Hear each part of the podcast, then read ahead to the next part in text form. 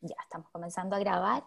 Entonces estamos aquí con Vikram Sentis, un terapeuta, psicólogo transpersonal que tiene el centro experiencial en Santiago y que hoy día está expandiéndose por el mundo a través de eh, sus cursos sobre el amor. Entonces, bienvenido, mi Vic.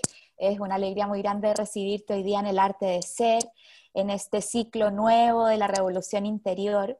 Y, bueno, así esta invitación surge porque veo tu trabajo hace ya más de 30 años eh, dedicado en cuerpo y alma al trabajo de la terapia, a la investigación profunda del alma humana. Entonces, en torno a todo este amor que yo tengo por el alma, eh, me encantaría poder conversar contigo sobre el alma, sus manifestaciones, los afectos y cómo de alguna otra forma también algo en nuestro corazón siempre está buscando el poder evolucionar. Entonces, cuéntanos un poquito de tu trayectoria. Gracias, eh, Sol, gracias por invitarme. Eh, feliz de estar hablando acá contigo. Eh, tú eres una persona a quien yo quiero y admiro mucho y siempre me he sentido eh, muy bien recibido e invitado por Condor Blanco y sobre todo por ti. Así que gracias. Eh, mi trayectoria, a ver, mi trayectoria parte en mi trabajo como buscador. Esto es previo a yo entrenarme como terapeuta y todo lo que tiene que ver con mis estudios formales en el área de la psicoterapia, del desarrollo personal y del desarrollo del potencial humano. Y parte bien temprano, la verdad. Eh, parte cuando yo tenía 17 años, con el primer taller de desarrollo personal en el cual yo participé, en una época que yo era miembro de una comunidad cristiana católica de pastoral juvenil. Y tuve un taller intenso de una noche, eso fue solamente eso. Y fue en un taller donde hicimos incluso meditaciones de hoyo y había harto trabajo emocional y confrontacional respecto de nuestras propias neurosis. Y la experiencia que tuve en ese taller de una noche fue tan potente para mí que de alguna manera plantó una semilla que transformó mi vida. Esto fue a los 17. A los 20 años yo entré en un taller de desarrollo personal que duraba alrededor de un año y medio, que era muy intenso, donde era un taller de profundo descondicionamiento ideológico, emocional, eh, revisábamos la relación con nuestros padres, las niñez, los patrones disfuncionales que habíamos desarrollado a lo largo de la vida, y ese taller me cambió la vida. Esto fue un, un taller dirigido por un terapeuta que se llamaba Swami Amano Pratillán, discípulo de Osho. Y fue en ese contexto donde partió mi trabajo. Y de ahí intensamente, por los próximos 10 años, yo participé en cualquier contexto que yo conociese de desarrollo personal que estuviese disponible acá en Chile.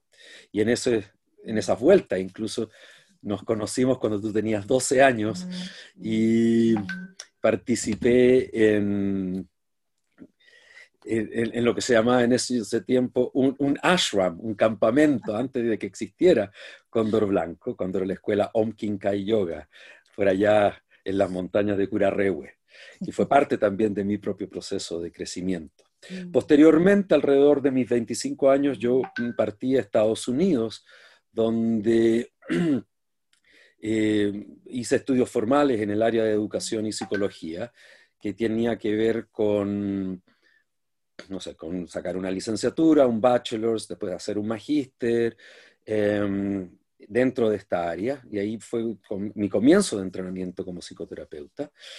Y a continuación viajé a India por primera vez en el año 95. Y allá me, encontré directamente con lo que era todo el trabajo de Osho en esta mezcla de, terapia, de meditación, de desarrollo personal y trascendencia de la estructura egoica. Esta, mezcla particular que hizo Osho entre el trabajo con la propia neurosis, por así decirlo, y los métodos, las técnicas o los enfoques para trascender esta neurosis. Y ahí hice montones de cursos eh, y empecé a ir año tras año en un principio participando en meditaciones, luego participando en los seminarios, después trabajando allá eh, por varias, varias temporadas. Y, y, después, bueno, terminé mis estudios después de ese primer viaje en Estados Unidos y volví a Chile a principios del 96, si no estoy equivocado. Mm. Y desde entonces que vengo desarrollando mi, mi labor como terapeuta, como profesor universitario. Estuve 14 años en una universidad trabajando en el departamento de psicología, haciendo clases. Em, formé en el año 2000 el Centro Experiencial para el Desarrollo Humano, que es un lugar que entrena terapeutas y que ofrece talleres de desarrollo personal y de psicoterapia. Así que esa es en una súper resumida cuenta de lo que ha sido mi historia, que ha sido una historia para mí fundamentalmente una historia de transformación y crecimiento, en el cual lo que yo estoy haciendo ahora en mi trabajo como terapeuta es una extensión del trabajo que yo he hecho conmigo. O sea, antes de yo de tener el más mínimo entrenamiento en esta área, trabajé con mucha intensidad por 10 años conmigo mismo, tratando de descondicionarme, de resolver las historias con mi pasado y sobre todo de, de, más allá incluso de la terapia misma, de poder descubrir un espacio dentro mío donde yo me pudiese sentir en casa, con un alto nivel de independencia de lo que pasaba afuera. Mm. Eh, ahí sí. Eh, y claro, cuando tú cuentas en el fondo todo este trabajo que tú hiciste contigo y en el momento en que te vas a Estados Unidos, ¿cuál ves tú que es la, mayor diferencia entre la psicología tradicional, convencional, más eh, académica y que se enseña en la universidad y, este, este vínculo ¿no? que Osho hizo, que, que fue un pionero de poder tomar dentro del camino de la espiritualidad y hacer una fusión de la meditación con la psicoterapia. Eh, entonces, en ese tiempo, ¿no? Eh, a finales de los años 70, 80 y 90, que fue como el, boom de todo este movimiento, eh, ¿cómo, ¿cómo, fue la riqueza? Que, ¿Qué fue lo que tú entiendes que, que, que él vio para poder tomar y abrazar, eh, siendo una cultura oriental, algo que había nacido en la cultura occidental y sumarlo eh, en una mezcla tan potente de mm. transformación. A ver, tu, tu, pregunta tiene distintos niveles. Voy a comenzar con lo primero que me contaste. Yo cuando llegué de vuelta a Chile y cuando me metí a trabajar en el ambiente universitario, una de las cosas que más me llamó la atención es que en Chile la psicología se enseñaba como catecismo. ¿Qué quiere decir eso?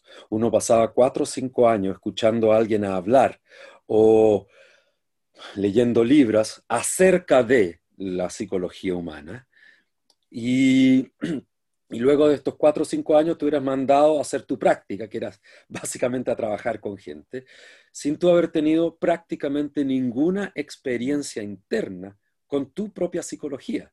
Entonces la psicología era acerca de, pero eso como si fuese un, algo fuera de ti. Cuando el trabajo que yo hice en Estados Unidos era al revés.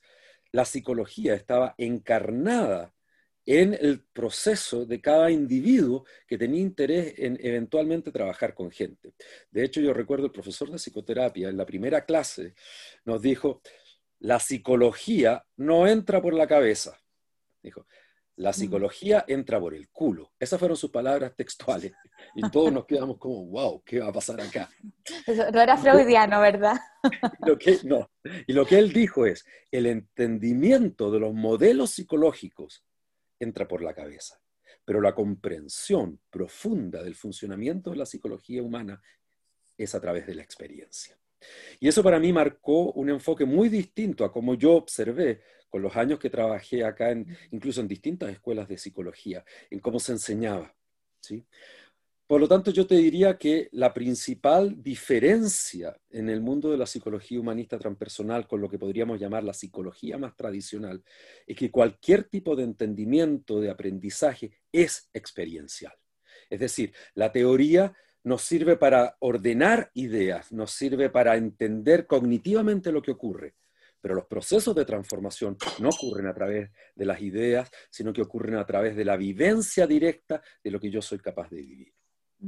Ahora, esta noción, este entendimiento comenzó en la psicología occidental a finales de los años 50, comienzo de los años 60 cuando partió todo el movimiento de psicología humanista, fundamentalmente en Estados Unidos, y luego esto se movió hacia Europa, donde esta psicología académica eh, teórica, donde habían dos individuos el terapeuta y el paciente hablando acerca de los problemas, se fue transformando en un movimiento donde el terapeuta y el cliente, ya no el paciente, porque no es una persona pasiva que recibe esto, sino que es una interacción activa con el terapeuta, generaban un contexto donde podíamos tener una experiencia de lo que queríamos abordar. A finales de los años 60, comienzo de los años 70, todos estos terapeutas pioneros, que eran psiquiatras, educadores, asistentes sociales, etcétera, que estaban trabajando en esta línea de psicología humanista, comenzaron a notar de que, de que había un límite acá, de que ya habían integrado partes de sí mismos que tenían eh, desintegradas, que habían resuelto la relación con sus padres, con la niñez, pero algo parecía faltar, algo algo parecía indicarles que la sensación profunda de estar en casa consigo mismo aún le era algo que se les escapaba de las manos. Y es en ese momento cuando se empiezan a mirar hacia Oriente y empiezan a buscar personas que vivan en otros espacios de conciencia. No solo grandes teóricos psicológicos o grandes experimentadores, sino que personas que estén en otro nivel. Y es en, ese, en, esa búsqueda donde estos terapeutas, psicólogos, psiquiatras se encuentran con Osho.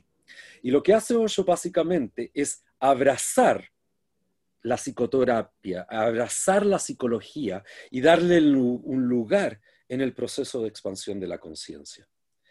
Y, en este abrazar, no solo es un abrazar en términos eh, epistemológicos o teóricos, sino que Osho decide en su ashram, por primera vez en la historia de la humanidad, en un ashram indio, mm. se crean grupos de terapia como ocurrían en el centro Esalen o Quesitor en Inglaterra, donde las personas antes de moverse hacia espacios más meditativos o, hacia técnicas o enfoques orientados a la trascendencia de, la estructura egoica del sí mismo, de la identificación con el yo, Osho entendió que primero había que completar los aspectos del yo que, que no estaban completos. Entonces la gente atravesaba distintos grupos de terapia y luego iba a participar en grupos que más estaban orientados hacia la meditación, como Sasen o Vipassana o qué sé yo.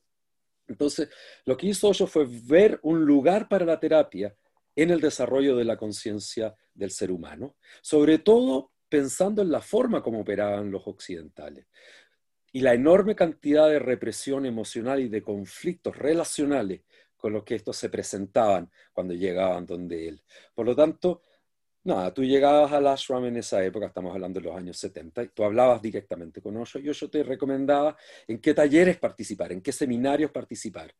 Y luego que tú terminabas con eso, volvías y le contabas a Osho cómo te había ido con esos seminarios, y él te iba recomendando, te iba armando como un camino, por así decirlo, que tenía que ver con lo que él entendía o lo que él veía era tu propio potencial. Ahora, este experimento que partió en Puna no se quedó en Puna, en Puna en India. Esto explotó hacia el mundo entero, afectando profundamente el desarrollo de lo que nosotros hoy día conocemos como psicología humanista transpersonal. Bueno, eh, eh, eh, fue una bomba, la verdad es que.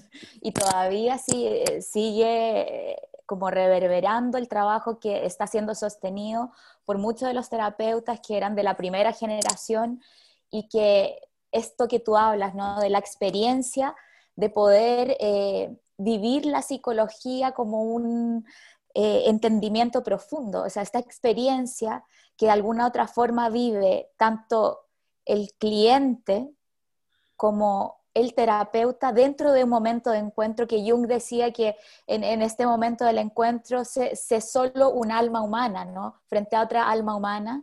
Eh, ¿De qué manera uno puede realmente ir, disolviendo? Porque ahí tú decías ya, primero es resolver el trauma de la infancia, los padres, y luego cómo poder habitar eh, el, aprender a estar no es solo darse cuenta, sino que es aprender a habitar dentro de tu propio cuerpo. Y estas represiones, ¿no?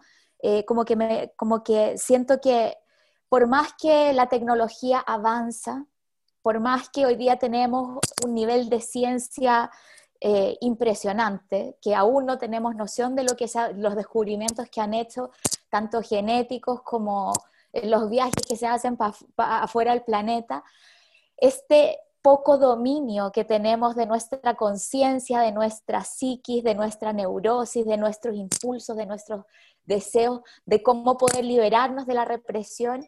Así como ves tú este camino, ¿no? Para poder sacudirse estos condicionamientos que a veces vienen impuestos por alguien de afuera, pero que muchas veces a cierto punto son responsabilidad nuestra. Mm. O sea, mi mundo es el mundo de la terapia, pero no, pienso que la terapia sea exclusivamente el único camino para hacer esto. Es el camino que yo conozco, es el camino en el que yo me he entrenado. Para mí, más que la metodología terapéutica o el enfoque terapéutico, lo fundamental tiene que ver con con estar dispuesto a mirarse honestamente. Y cuando hablo de mirarse honestamente, implica de mirar los aspectos de mi funcionamiento que no me hacen feliz. Observar cómo las decisiones que yo tomo momento a momento hoy en día son un reflejo de los aspectos no resueltos de mi vida o son el reflejo de las experiencias que yo he tenido a lo largo de mi vida. Mm. Ahora, ¿cómo yo veo esto en día? veo que la gente tiene dificultad para ello porque en general vivimos en una cultura donde la oferta cultural es la autoevitación. Lo que esta cultura nos ofrece es una distracción de los aspectos que no funcionan en nosotros. Te doy un ejemplo. La angustia y la ansiedad son, desde mi perspectiva, emociones que cumplen una función organísmica. Y la función que cumple la angustia y la ansiedad es darte una señal que la forma como tú estás resolviendo tu vida no funciona para ti. Y la angustia y la ansiedad son tan incómodas porque básicamente la idea, por así decirlo, desde un punto de vista orgánico, es que sean tan incómodas que tú no puedas seguir operando de la misma manera y necesitas cambiar pero el problema es que la gente no quiere cambiar, solo quiere sentirse mejor. Entonces tenemos toda la industria farmacológica ofreciéndote resolver este problema que es de naturaleza psicológica de forma química. Entonces, tú tomas ansiolíticos para no sentir demasiada ansiedad, tomas antidepresivos para no sentir angustia. Entonces, lo que ocurre en la práctica es que estas dos emociones que cumplen una función en el desarrollo y en el crecimiento del ser humano son vistas como como problemas y no como síntomas. Entonces yo, yo, yo quiero evitar el, el, problema o la incomodidad y trato de hacer cualquier cosa para no cambiar básicamente. Y si yo no soy feliz, si yo no me siento profundamente satisfecho con mi vida, muchas veces no tiene que ver con grandes eh, conflictos existenciales, muchas veces es algo súper simple. La vida que yo vivo, de la manera como yo la vivo, no funciona para mí no me hace feliz. Pero el problema es que tengo una inversión en ella. Entonces estoy metido en una familia donde tenemos la hipoteca y tenemos la casa y tenemos los niños y tenemos el auto y tengo el trabajo y tengo... Entonces yo he armado una estructura que muchas veces me comprime y yo me quiero sentir mejor sin mover esa estructura y eso simplemente no es posible. Entonces ese es un nivel de ello y tiene que ver con, con el evitar y el ser invitado culturalmente a no estar en contacto conmigo. Y lo segundo es la ignorancia respecto de dónde vienen las sensaciones muchas veces que yo tengo y cuáles son las decisiones que yo tomo. Y yo supongo que yo opero de una manera u otra porque yo soy así, sin darme cuenta que esto que yo llamo yo soy así no son más que patrones de adaptación emocional que yo desarrollé en mi infancia, por ejemplo.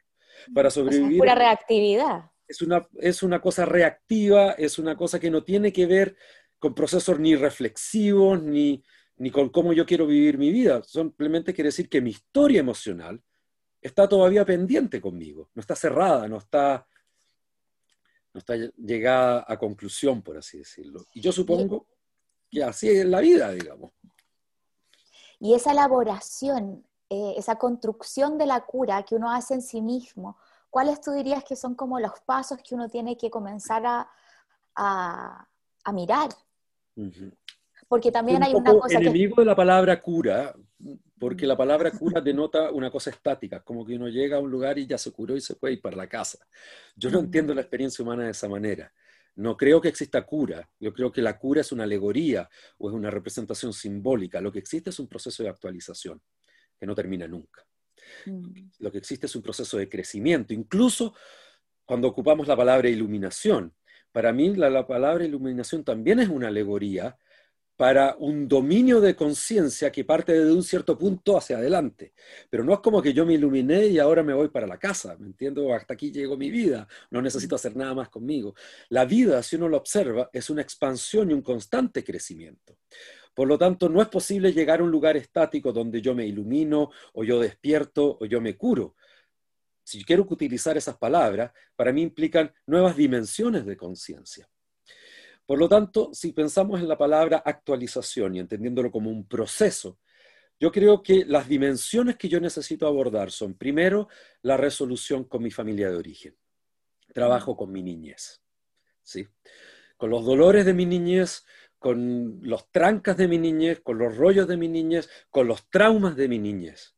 Necesito trabajar mi adolescencia, que es la parte fundamentalmente interpersonal. Necesito revisar, mirar, integrar, resolver mi dimensión interpersonal, cómo yo me vinculo con otros, cuán efectivo yo soy en recurrir a otras personas, por ejemplo, para mis procesos de autorregulación, cuán efectivo yo soy en pedir ayuda, en dar y recibir afecto, por ejemplo. Una, una dimensión fundamental. Otra dimensión que está cruzada con todo esto tiene que ver con la capacidad de sentir y expresar libremente mis emociones, sin que haya ningún lugar de mi interioridad a, donde yo tema ir, por ejemplo. Yo necesito mirar mi sexualidad. Necesito mirar cómo esto que se supone que, que, es la experiencia más placentera del mundo, el, el, el, Fantasilandia, el Disneylandia que nos entrega la naturaleza para divertirnos con nosotros mismos y otros, ¿cómo le tengo miedo? ¿Cómo, cómo rehuyo el placer? ¿Cómo tengo miedo a dejarme ir? ¿Cómo tengo miedo a, a sentirme vulnerable frente a un otro? ¿Cómo tengo miedo a, o sea, no estar en control, a entregarme. necesito mirar mi sexualidad, necesito trabajar mi sexualidad. Necesito ser eficiente con mi vida, necesito ser eficiente con la vida que yo vivo, necesito ser riguroso e impecable con las decisiones que yo tomo y que estas decisiones estén alineadas con la direccionalidad que yo le quiero dar a mi vida. Necesito aprender a estar presente que parece ser contradictoria lo de la direccionalidad, pero, pero no, para mí son absolutamente complementarias y responden a niveles de conciencia distintos. Necesito aprender a estar presente en el momento, a, moverme lentamente de un momento a otro, em, saboreando la realidad de lo único que es real en algún nivel, que es este instante. Necesito aprender a reírme de mí mismo, necesito aprender a tomarme con alegría esta broma cósmica en el que nos metimos todos, digamos, que estamos todos involucrados, donde pasamos 70, 80 años tratando de descubrir de qué se trata esto, este fenómeno de estar vivo. Y de repente cuando vamos teniendo algún nivel de conciencia nos tenemos que morir, digamos, que, es, que es absurdo. Y, y, y, que es gracioso. O sea, la mayoría de nosotros tomamos decisiones vitales o, nos estresamos pensando que las decisiones van a ser tan importantes que si giramos a la derecha o a la izquierda va a ser fundamental para la evolución del planeta. Y la verdad es que la mayoría de nosotros, 30 años después que nos muramos, nadie se va a acordar de nosotros. Una vez que nuestros nietos se, se mueran, si es que tuvimos nietos, eh, eso sería, eh, somos un estornudo en el, en el cosmos. Es una dimensión importante. Necesito revisar mis creencias, necesito revisar mis guiones ideológicos, necesito dejar ir toda idea que no esté fuertemente apoyada por mi eh, experiencia directa. No importa cuán confortable sea esa idea, no importa cuánto me ofrezca un refugio emocional frente a la incertidumbre o el dolor. Si yo no sé eso directamente, no es mío, es prestado, necesito dejarlo ir, no importa cuán linda sea esa idea. Y por último y fundamental, necesito dejar ir los ideales. Y esto, cuando lo digo, la gente siempre, ¿cómo dejar ir los ideales? Sí, necesito dejar ir los ideales, porque cualquier ideal que no sea capaz de transformarme en este instante es mi enemigo, porque va a generar culpa, contracción, incomodidad interna. Necesito amarme en todo mi esplendor y en toda mi neurosis.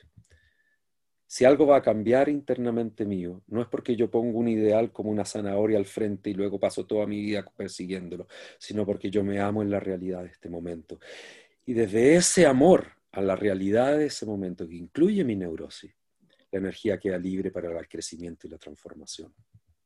Por lo tanto, yo lo que propongo es dejar ir los ideales. Si es una idea muy bonita, la tomo como una hipótesis y luego la experimento, pero no me torturo a mí mismo por no calzar en las ideas que tengo de cómo yo debería ser. Mm. Y, cuando tú dices, Vic, así esta cosa de, bueno, uno necesita experimentar la sexualidad, mm. eh, las como el poder afinar la toma de decisiones, ¿no? El poder elegir espacios que a uno lo, lo hagan sentirse no sé si protegido sea la palabra, pero como poder, este, este transitar lento, ¿no? De un lugar a otro, porque parece que hay gente que va por la vida como acelerando a todo lo que da y dándose de cabeza con la pared. Hay otros que están todo el tiempo en esta actitud más retentiva que no sueltan el control. Entonces, en esta polaridad, este que tú hablas, transitar lento de un momento a otro, no sé, me gustaría que hablaras un poquito más de, de esa pausa, ¿no? O de esa calma. Para mí tiene que ver con sentirme para mí no, yo no encuentro ningún aporte psicológico a mi propio desarrollo tener una actitud que se llama en psicología contrafóbica. ¿Qué es una actitud contrafóbica?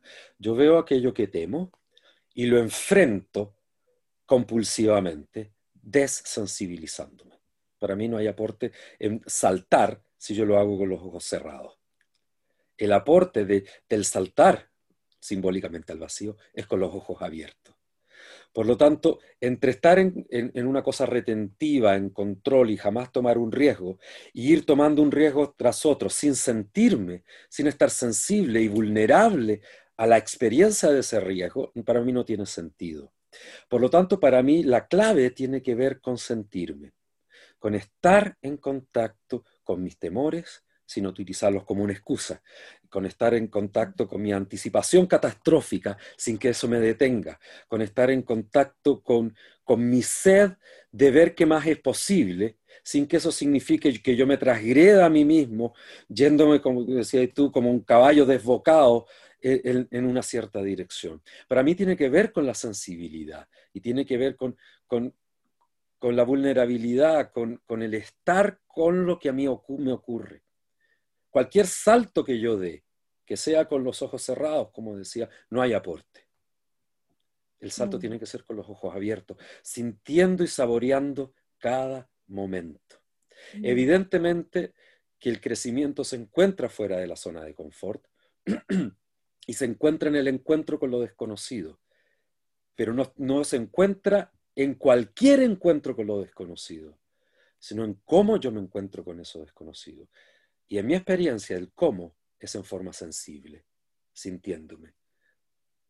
Y es saboreando cada momento y permitiéndome cosechar los beneficios de esa sensibilidad, del estar ahí, de estar presente con mi temor, con mi miedo, con mi inseguridad.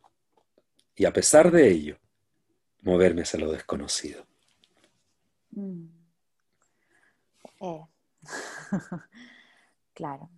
Y, mi Vic, así, este sentir, ¿no? Porque el sentir es un espacio que es muy profundo y mucha gente tiene miedo de sentir y entra en un congelamiento porque esta profundidad es como un abismo, es como abrir una caja de Pandora y yo lo mm. veo mucho como, por ejemplo, así en los hombres y también en las mujeres, esta, esta, esta sociedad en la que vivimos hoy día, ¿no? la que, lo que Byung-Chul Han llamaba la sociedad del cansancio, la sociedad en que no habitamos el tiempo, en que no se han perdido como estos rituales que le dan orden a la vida. Eh, ¿De qué manera uno, el habitar, el, cuando él dice habitar el tiempo, este habitar el tiempo es poder sentir, es poder estar presente? Y, y cómo uno va liberándose de esta desensibilización patológica que tiene la sociedad, que nos impone el sistema, la familia, la educación, eh, este proceso de volver a sensibilizarse cognitiva y somáticamente.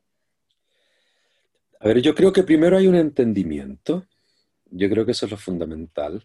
hay un desarrollo de la autoconciencia, en el sentido de, de mirarme y preguntarme respecto de la naturaleza de mi experiencia. ¿Qué me afecta? ¿Qué me duele? ¿Qué me hace feliz? ¿Qué me hace increíblemente feliz? ¿Qué me excita? ¿Qué me apaga? ¿Qué me entusiasma?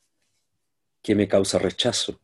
Y mirar eso y desde un punto de vista somático, para mí tiene que ver con registrar las experiencias de expansión y contracción organísmica. Es decir, me siento apretado, me siento expandido, me siento abierto. Eso es lo primero. ¿sí? Segundo, tiene que ver con ponerle nombres a esta experiencia, ser capaz de identificar y distinguir el miedo de la rabia, de la tristeza, de la excitación sexual, de, la alegría, de, la ternura, de la compasión, como, como mirar este rango de emociones y ser capaz de reconocer las sensaciones corporales y ponerles un nombre. Eso es primero.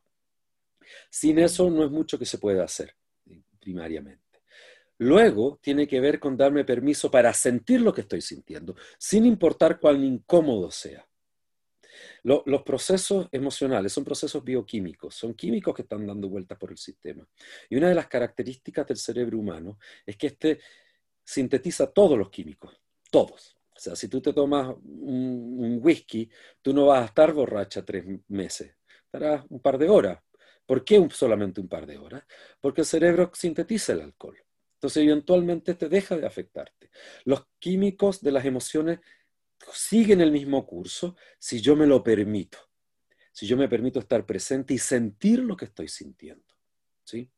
Yo hago ejercicios en terapia con las personas, sobre todo alrededor de la ansiedad frente a algo, en los cuales no les permito huir de la ansiedad y los mantengo en la experiencia de ansiedad. Y me van reportando de 1 a 10 cuando ansioso se siente. Y si uno permanece en la experiencia de ansiedad, este llega a un pic y baja en un par de minutos. Y la gente se sorprende. Porque la, sensación es, si yo permanezco en contacto con esta emoción, no voy a salir nunca más. Y lo que ocurre es que este llega un momento y luego comienza a bajar sola, sin que yo necesite hacer nada al respecto. Siempre cuando yo me decida vivirla. Si yo decido evitar la emoción, la prolongo. Ese, ese, es como el axioma del mundo emocional. Si yo deseo trascender algo, necesito involucrarme completamente. Si yo deseo prolongar algo para siempre, lo único que tengo que hacer es evitarlo. ¿sí? Entonces, una vez que yo he podido sentir lo que yo siento, viene la tercera y última fase, que es darme permiso para expresarlo.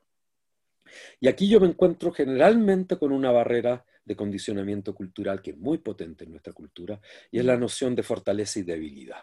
Hay gente fuerte y hay gente débil. Y nadie quiere ser débil y todos quieren ser fuertes. ¿sí? El problema es que estas nociones, que están muy extendidas en términos ideológicos, no corresponden a procesos psicológicos experimentables.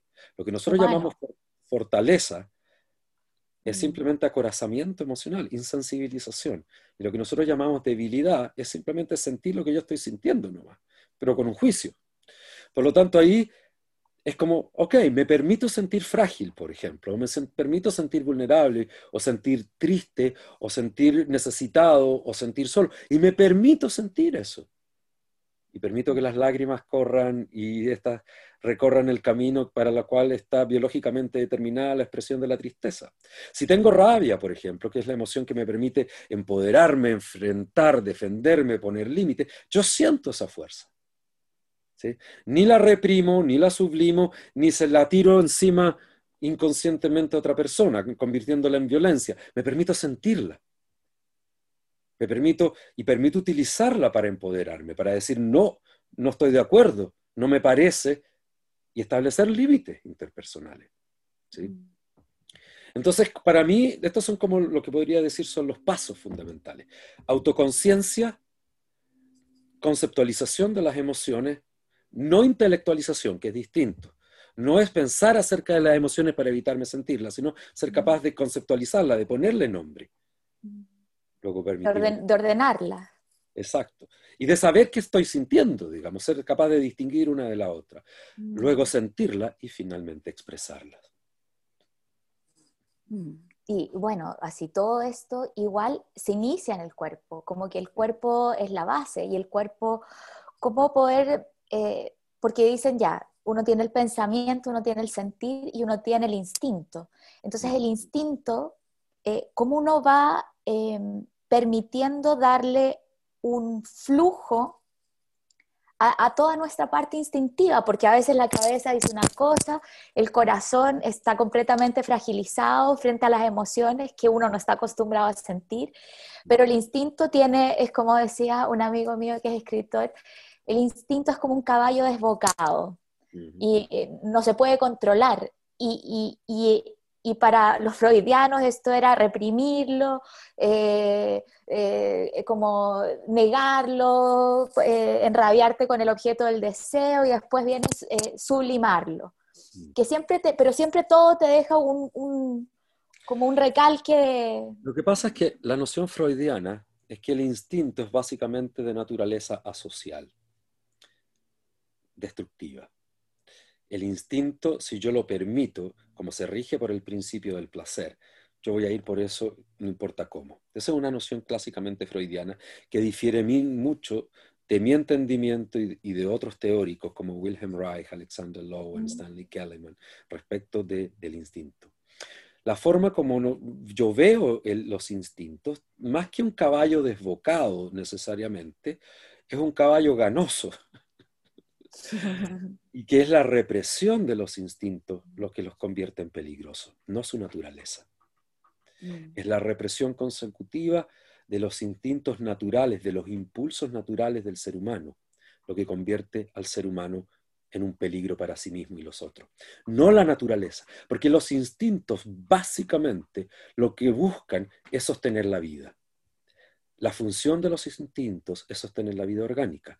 ¿Cuáles son si pudiésemos pensar en los instintos básicos, alimentarse, aparearse, arrancar y atacar. y todos estos instintos cumplen la función de sostener la vida orgánica. Lo tienen todos los vertebrados, todos los animales multicelulares complejos que tienen columna vertebral y, y sobreviven perfectamente. El problema con el ser humano es que los instintos chocan con la estructura social. Si ese es el problema. Los animales viven gobernados por los instintos y no tienen ningún problema y se organizan perfectamente bien entre ellos. El problema es que nosotros tenemos estructuras sociales que son antivida, que van en contra de los instintos. Entonces, por ejemplo, vivimos en una cultura, en una sociedad, donde lo que se valora es el dolor, el sufrimiento y el sacrificio. El placer se denosta, o sea, tú valoras a una persona que se sacrifica, pero tú humillas y negativizas a una persona que disfruta. No, este, esta persona se dedica a puro pasarlo bien nomás. No tiene ni un valor. O sea, somos adoradores del dolor por nuestro condicionamiento judeocristiano y somos negadores del placer. Y el placer a nivel somático es el premio que te da la vida por sostener conductas que sostienen la vida. Nada más que eso. Por eso es que hacer el amor es rico, por eso que comer es rico, por eso que ir al baño es rico, por eso que dormir es rico. El placer es el premio somático que la naturaleza te da por sostener la vida. Entonces, el problema es, nosotros tenemos organizaciones culturales, y esto no hay nada que podamos hacer en este momento al respecto, y de hecho este es el origen de la neurosis, el choque entre la naturalidad, la esencia biológicamente determinada del ser humano y la estructura cultural que hemos creado que es antibiológica. Mm. Entonces, es súper complejo esto y evidentemente que la solución freudiana es una solución que está fundada en la conservación de la estructura social, que es reprime, sublima, etc. Mi entendimiento es, observa qué hay ahí para ti, y, y, el problema es que los instintos son muchísimo más potente, profundo, que las ideas morales, por ejemplo, que yo puedo tener. Las ideas morales nunca han servido para controlar la conducta humana, porque los seres humanos, cuando nadie los ve, hacen lo que, se le, lo que quieren hacer. Ahora, hace 10.000 años, siempre ha ocurrido así. los valores morales sirven para controlar la conducta del otro. Cuando el otro hace lo que en realidad quiere, y yo le tiro este código encima para tratar de controlarlo. Pero a mí Jamás. Yo tengo acceso a la vida real de las personas, como en realidad viven su vida, no como, como le cuentan a la abuelita o a su pareja. Y yo te puedo decir, la gente vive vidas gobernadas fundamentalmente por lo que quieren hacer. cuando nadie los ve. Por lo tanto, para mí tiene que ver con entender esto, con mirarlo y con tratar de buscar un equilibrio, porque evidentemente que nosotros somos seres que vivimos en una cultura y un cierto contexto cultural.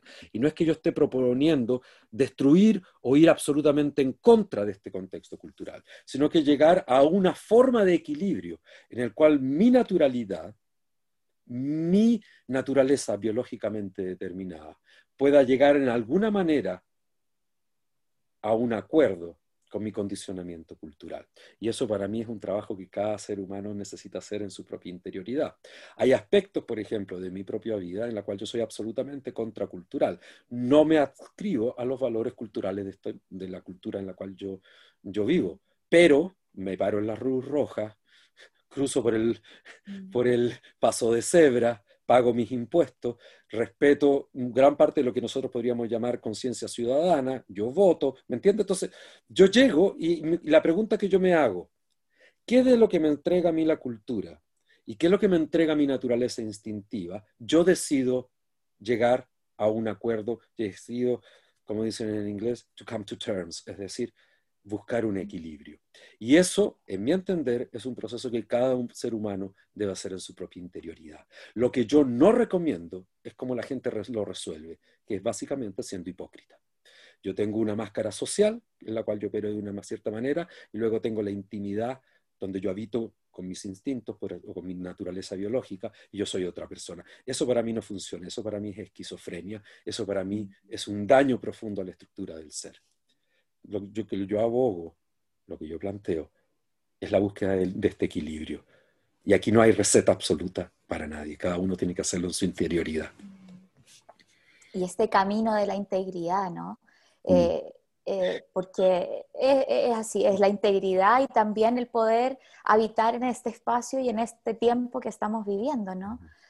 Congruencia es la palabra que yo, a mí, yo, yo soy enemigo de ocupar la palabra ética como un adjetivo sin hacer una referencia específica a cuál sistema ético me estoy refiriendo, pues la ética no es universal, son acuerdos humanos para funcionar en conjunto.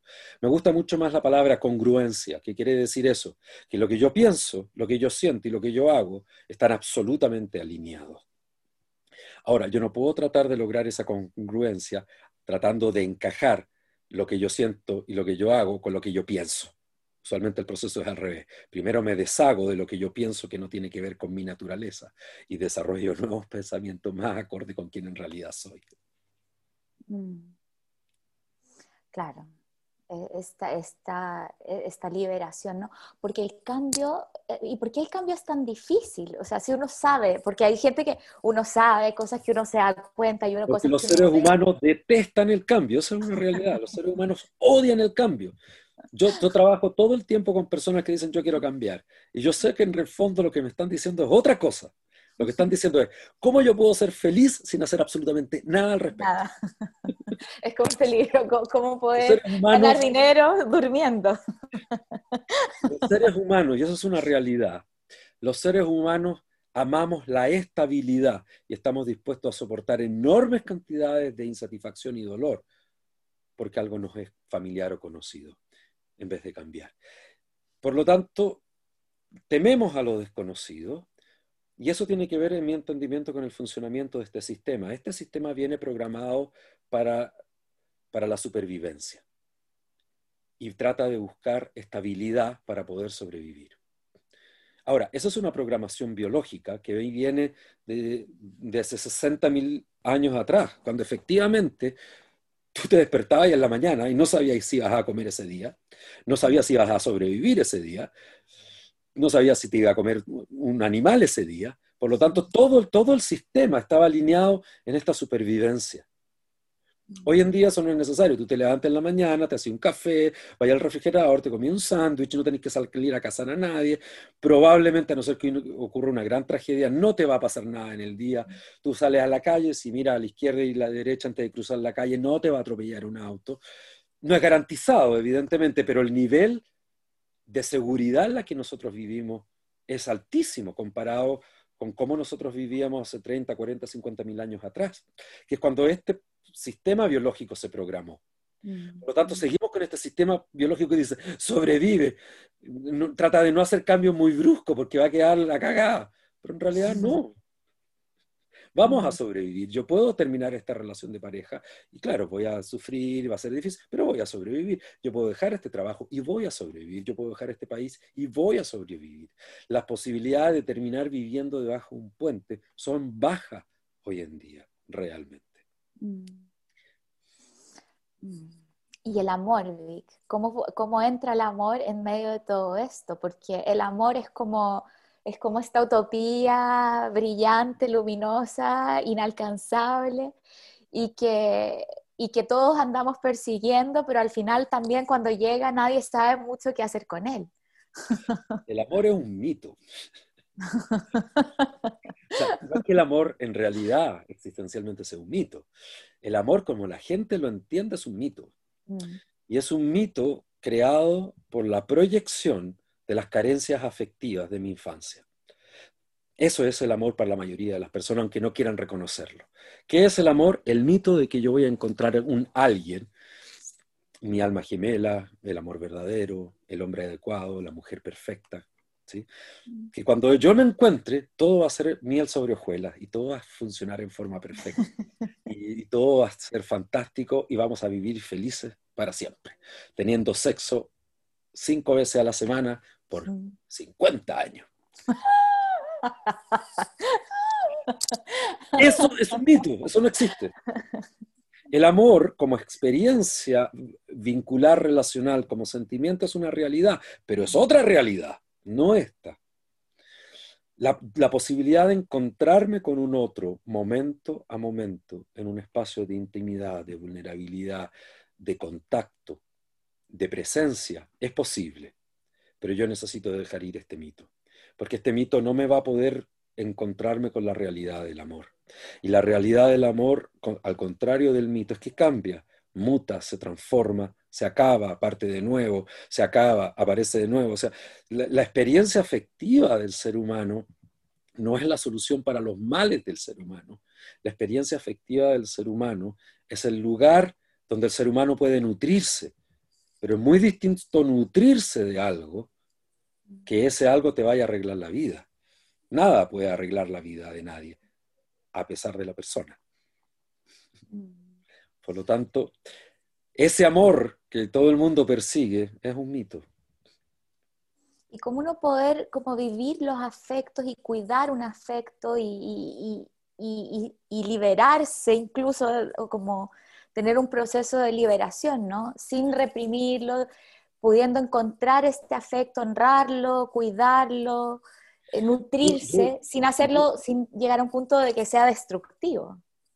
A ver, aquí hay, tantos niveles para eso, pero yo soy siempre cuidadoso con la palabra cuidar, porque como un mandato. Si yo tengo un contacto afectivo con otra persona, naturalmente esa persona tiene un nivel de importancia para mí, cómo la persona se sienta tiene, es algo que a mí me afecta emocionalmente y que me produce algún nivel de preocupación. Pero yo no puedo cuidar a la otra persona en vez de la otra persona, a pesar de la otra persona, a pesar de las decisiones de la otra persona. Cada individuo mm, a lo que se entrega es a su propia experiencia afectiva. Esta noción que tenemos que uno se entrega a un otro es una fantasía. Esto es como el orgasmo. El orgasmo es tuyo, ocurre en tu cuerpo, tú lo sientes. Puede ocurrir en sincronía con otra persona, puede ser producido por el encuentro de otra persona, pero es tu orgasmo, es tu placer, es tu amor, es tu afecto.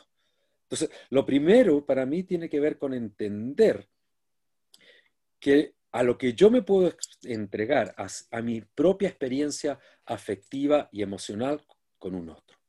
Ahora, naturalmente va, a seguir el no tratar de gratuitamente dañar a nadie, pero a veces la otra persona puede sentirse herida por conductas que me son absolutamente auténticas y reales para mí, pero que no satisfacen las expectativas de la otra persona.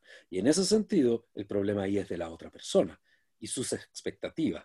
¿Me entiendes? Entonces yo no puedo tratar de cuidarlo de mí mismo, por ejemplo. Eso es absurdo. No puedo cuidar a la otra persona de mí. Si lo quien yo soy no satisface las necesidades o las expectativas de otra persona, la otra persona necesita abandonarme y buscarse otra persona que sí satisfaga sus necesidades o, o expectativas. Si el sentimiento es intenso y yo quiero estar con otra persona, yo necesito rayar la cancha. Entonces, más que pensar en cuidar afectos, yo lo que pienso es ser claro y hacer explícito mis expectativas y mis límites. ¿Qué quiere decir eso? ¿Qué es lo que yo quiero y necesito y qué es lo que yo no quiero y no necesito? Si eso está claro, esto permite, como cualquier partido de, fútbol, tener claras las reglas y saber cómo vamos a jugar entre nosotros. El problema es que las personas creen que el sentimiento por sí mismo se va a hacer cargo de todo. Y claro, no sé, las primeras tres semanas, que no está tomándose las manos y mirándose a los ojos, ¿qué te importa? Pero si mm. lleváis dos años, si tenéis hijos, si tienes una casa, si viven juntos, tú tienes que tener reglas de funcionamiento, porque son dos individualidades encontrándose en la cotidianeidad. Y esta idea de fusión puede ser experiencias de momento, pero yo no puedo vivir fusionado con otra persona, nadie opera así. Y tener eso como un ideal es absurdo. O sea, yo puedo tenerlo como una idea de una experiencia de un momento, de un encuentro, de intimidad, donde yo me disuelvo, pero en la cotidianidad yo no vivo disuelto, yo necesito trabajar, necesito alimentarme, necesito hacer mis cosas. Entonces, más que cuidar los afectos, yo diría ser honesto con mis expectativas y ser honesto con mis límites, con lo que yo no quiero. Y contrastar si eso calza con lo de la otra persona o no. Y si hay un acuerdo que calza, podemos entonces jugar juntos, pero si no, next. Mm. Y no pedirle nada al olmo. Mm, mm. Y cuéntanos un poquito más de, tu, de, este libro que acaba de salir ahora en plena pandemia para poder eh, relacionarnos mejor, ¿no? En realidad el libro, El amor, sexo y relaciones de pareja, ¿me estás preguntando? Sí, salió, el año pasado. ¿Ah? Sí, salió el año pasado, ahora me acuerdo. De pandemia. Ese libro es el resultado de varios años de investigación y apoyado sólidamente en forma científica respecto de cómo en realidad opera este fenómeno afectivo en el ser humano y en las relaciones de pareja. ¿sí? O sea, las dos dimensiones, los sentimientos y el vínculo. ¿sí? Porque aunque a la gente no le guste mirarlo, son dos cosas separadas. Yo puedo amar profundamente a alguien con quien jamás voy a poder tener una relación satisfactoria en términos afectivos. Porque el sentimiento no garantiza nada. Siempre doy este ejemplo. Es como suponer que si yo tengo hambre voy a comer sano. Me puedo atiborrar con papas fritas y morirme de diabetes. No, no, no tiene nada que ver el sentimiento con el encuentro de un vínculo de pareja. Es más, yo hay muchas parejas con las cuales yo no recomendaría que establecieran relaciones, por mucho que sientan mucho amor, porque eso no hay ninguna manera que pueda ser nutritivo. Son muchos más factores los que están en juego. Por lo tanto, lo que hace este libro es mirar todas las dimensiones de lo que nosotros llamamos amor romántico, desde cuánto dura, porque desafortunadamente no dura para siempre, eh, cómo opera a nivel cerebral, cómo opera a nivel biológico, cómo opera a nivel sexual, cómo espera, cuál es la función evolutiva del amor romántico en la especie humana, eh, cómo funcionan las relaciones de pareja, cómo son los procesos de atracción entre hombres y mujeres, eh, qué es lo que hace que una relación sea eficiente, efectiva, satisfactoria y qué es lo que no funciona, qué pasa cuando se acaba las relaciones, cómo uno vive el duelo afectivo, etcétera, etcétera, etcétera. Y lo interesante de esto es que no es que yo me haya puesto a escribir sobre mi opinión, evidentemente que yo estoy de acuerdo con las cosas que escribo, si no estaría loco, digamos. Pero la información proviene de investigaciones científicas, no solo de mi propia opinión personal. Sí, bueno, en eso tú eres como muy eh, así estudioso y aplicado. Todos tus libros tienen una vasta fundamentación del recorrido también que tú has hecho. Y cuéntanos un poquito acerca de tus referentes, ¿no? Porque tú has tenido diferentes guías a lo largo de tu camino que te han ido eh, abriendo como puertas. tengo referentes que son teóricos, gente que yo no conocí directamente, y tengo referentes que son experienciales, gente que yo conocí directamente o que, o que me afectó profundamente. En términos teóricos, mis referentes son los grandes teóricos que vienen del área de la psicología humanista.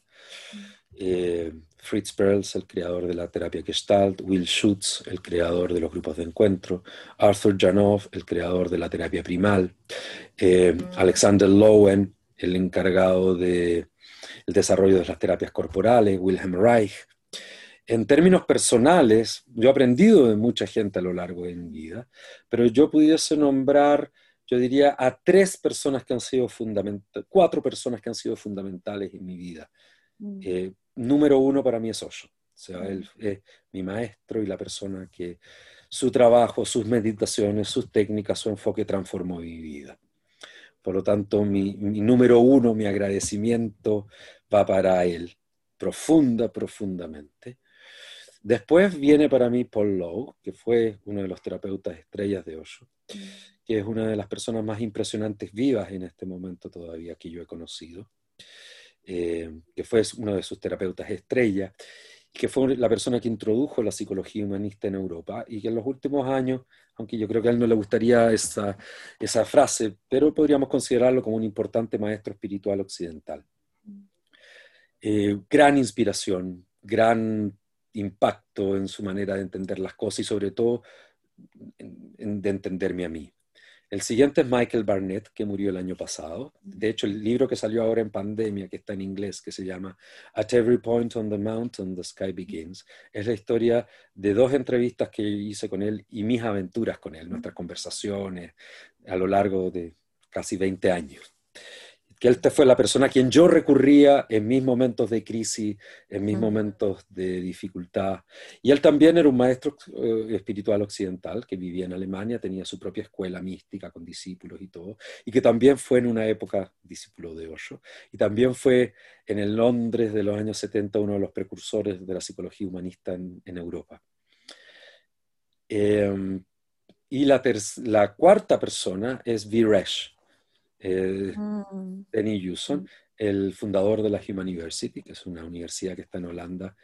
Eh, yo me entrené con él, eh, por lo tanto él fue una gran influencia en mi trabajo con gente en cómo trabajar con gente, en el enfoque del trabajo con gente, en la importancia del amor en la terapia, del cariño, del contacto físico, no, no este terapeuta distante, súper experto, sino el terapeuta involucrado, que, que llora contigo, ¿me entiendes? Bueno, latino.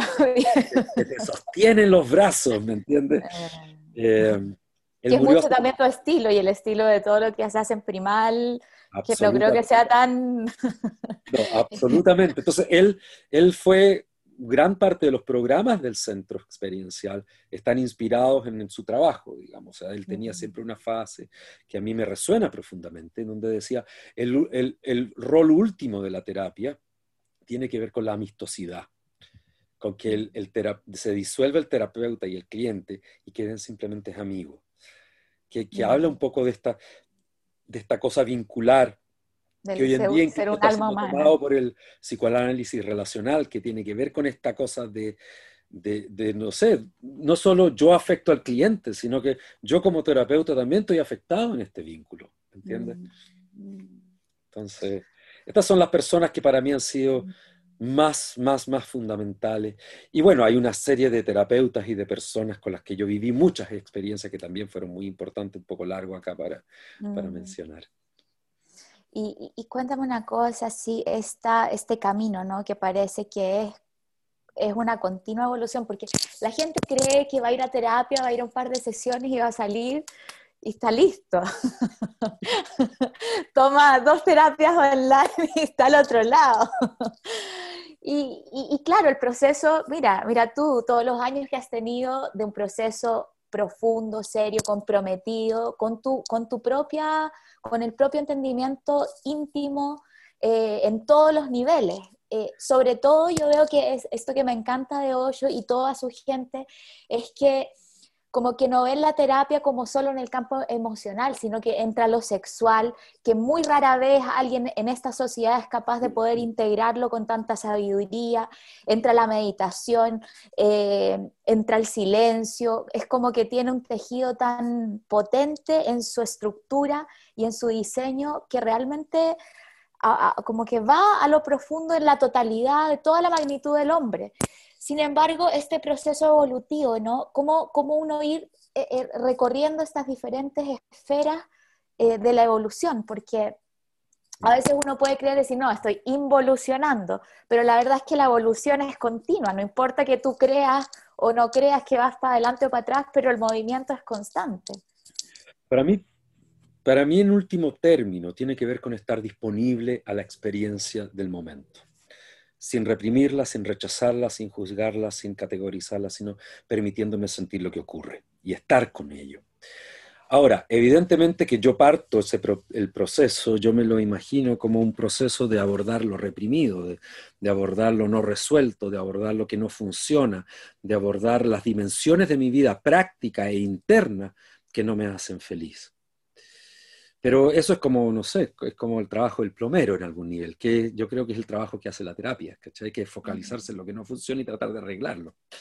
Pero eso es, o sea, eso no es todo el trabajo, digamos. Tú tenés que decorar el baño, tenés que hacer otras cosas también. No basta con que tengáis las cañerías funcionando bien. Por lo tanto, yo siempre veo la terapia como, como un comienzo de un proceso, ¿sí?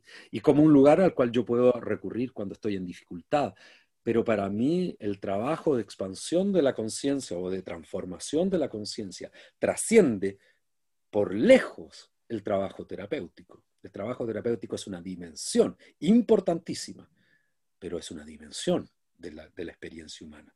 No es la única, ni la última, ni la mejor, ni la más adecuada. Es solamente una dimensión.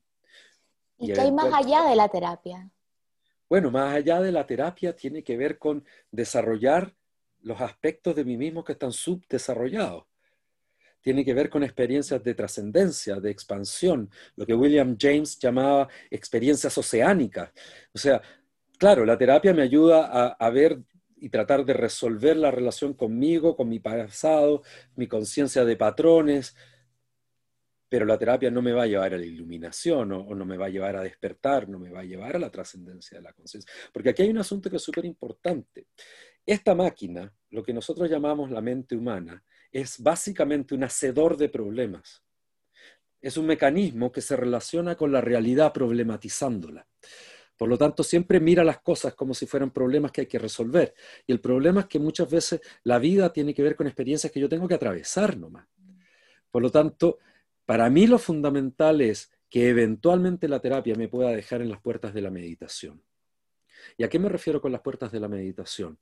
Con ser capaz de trascender, de moverme más allá de mis contenidos mentales. Porque siempre van a haber aspectos míos para estar resolviendo, integrando, etcétera, etcétera, etcétera. y, la terapia, si yo quiero, puede durar hasta la tumba, pero, pero para mí esto va mucho más allá. Eventualmente, desde mi perspectiva, el origen del sufrimiento humano no tiene que ver con la falta de autoestima, el conflicto con la madre, los rollos con la sexualidad o las emociones reprimidas. lo esencial del conflicto humano tiene que ver con que no me siento en casa conmigo. Mm. Por lo tanto, para mí, el camino es un camino de vuelta a casa. Y en ese camino de vuelta a casa, la terapia cumple una función, pero es una parte del camino. Mm. Eventualmente, llega un momento donde el trabajo trasciende la terapia y tiene que ver con estar totalmente disponible a lo que sea que esté ocurriendo conmigo, dentro y afuera mío, momento a momento. Yo no estoy trabajando conmigo terapéuticamente hace muchos años. Trabajo como terapeuta, pero incluso mi trabajo como terapeuta en este último tiempo está cada vez moviéndose más allá de la terapia, en algún nivel. Porque yo ya no estoy en eso. Yo no estoy trabajando conmigo terapéuticamente hace muchos años, lo cual no quiere decir que yo dejé de, crecer. Y aquí también hay otro asunto que es importante, o sea, el trabajar sé es, también es una dimensión del proceso de crecimiento. Mm. La autorresolución es parte del proceso de crecimiento, tampoco estoy en eso conmigo. Hoy día lo que estoy es en mi disponibilidad para la experiencia del momento mi disponibilidad para lo que ocurre observando mis patrones automáticos, observando mis tendencias evitativas, observando mi miedo, observando todo eso. Pero básicamente hoy día para mí, mi vida o mi camino tiene que ver con estar con lo que ocurre. Y eso no tiene mucho que ver con la terapia o necesariamente. Claro, y ahí entramos en esta dimensión de trascendencia, ¿no? Y, y, ya para ir finalizando, esta cosa como que tú decías al inicio, Vivimos en una sociedad que nos ha condicionado al dolor, al sacrificio, al sufrimiento. Y eso se, se, coloca en el, lugar, en el centro de nuestro altar eh, social. Y, pero la trascendencia y esto que tú dijiste que era como el éxtasis oceánico, la experiencia oceánica, que es un poco, y de hecho, Osho significa océano.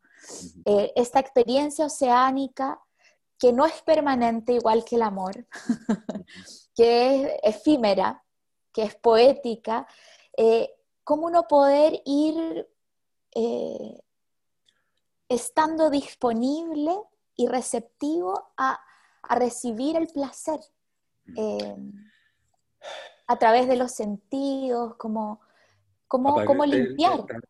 a partir de estar disponible y receptivo a sentir el dolor. Ese es el truco.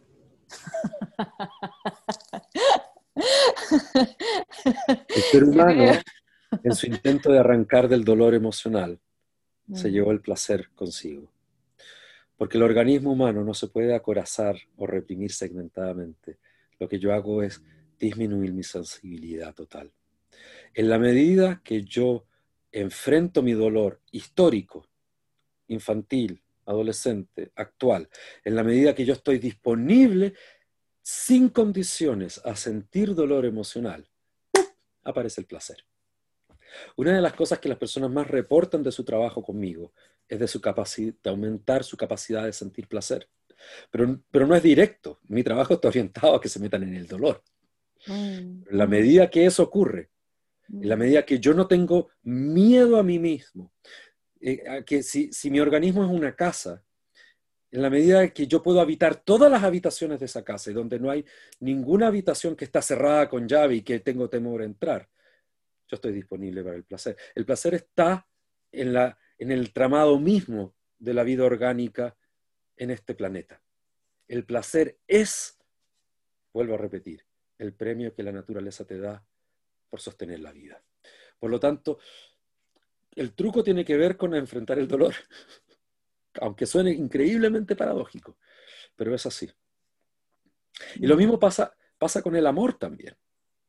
Si yo deseo amar de verdad, yo tengo que integrar el dolor emocional. O sea, si yo abro mi corazón, si yo me vulnerabilizo y si yo proyecto mis necesidades afectivas en un otro, que es lo que pasa en los procesos afectivos, yo voy a sufrir. Y no hay nada que yo pueda hacer al respecto. Yo voy a sufrir ya sea porque la otra persona me deja, o porque yo la dejo y la quiero y la veo sufrir, o porque la otra persona se muere, o porque yo me voy a morir y voy a dejar solo a esta persona que yo quiero. O sea, el dolor es parte del paquete. No puedo evitarlo, es parte de la vida.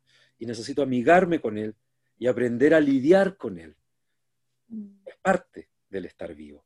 Y esto, volviendo a lo que hablábamos antes en relación con el amor, este es uno de los grandes de los problemas. La gente quiere amar, pero no quiere arriesgarse a amar quiere amar seguro. Yo quiero abrir mi corazón y que alguien me asegura que no voy a sufrir, que no voy a ser herido, que las cosas siempre van a resultar como yo quiero y nunca va a haber frustración. Imposible. Eso no es posible, no, en este planeta al menos, que es el único que yo conozco. y, y, no sé, para mí tiene que ver con tomar conciencia, volviendo a la cosa del amor, cómo este opera en realidad y dejar todos los mitos y fantasías y ver lo que es. Lo cual no quiere decir dejar el romanticismo, porque a pesar de todo el conocimiento que yo tengo práctico y teórico de cómo funciona el amor, yo sigo enamorándome y sigo operando de la misma forma, sigo sintiendo su belleza, no ha quedado desmitificado por la ciencia, no puede quedar desmitificado por la ciencia porque la naturaleza apoya en que yo sienta esto, pero es distinto suponer que lo que yo estoy sintiendo es una señal del cielo versus de que lo que yo estoy sintiendo es un proceso bioquímico precioso, encantador, que me conmueve, que me, pero no es Dios que me está hablando. Mm.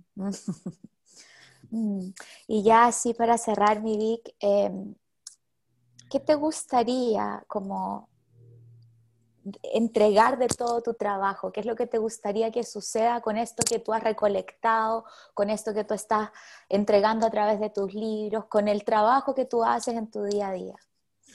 Que la gente se deje tranquila, deje de mm. torturarse a sí misma, pare la autocrítica, deje de hacerse mierda, deje de criticarse, de, de, de estarse autohumillando, de haberse convertido en cómplice de las personas que lo humillaron, que lo trataron mal, que los condicionaron.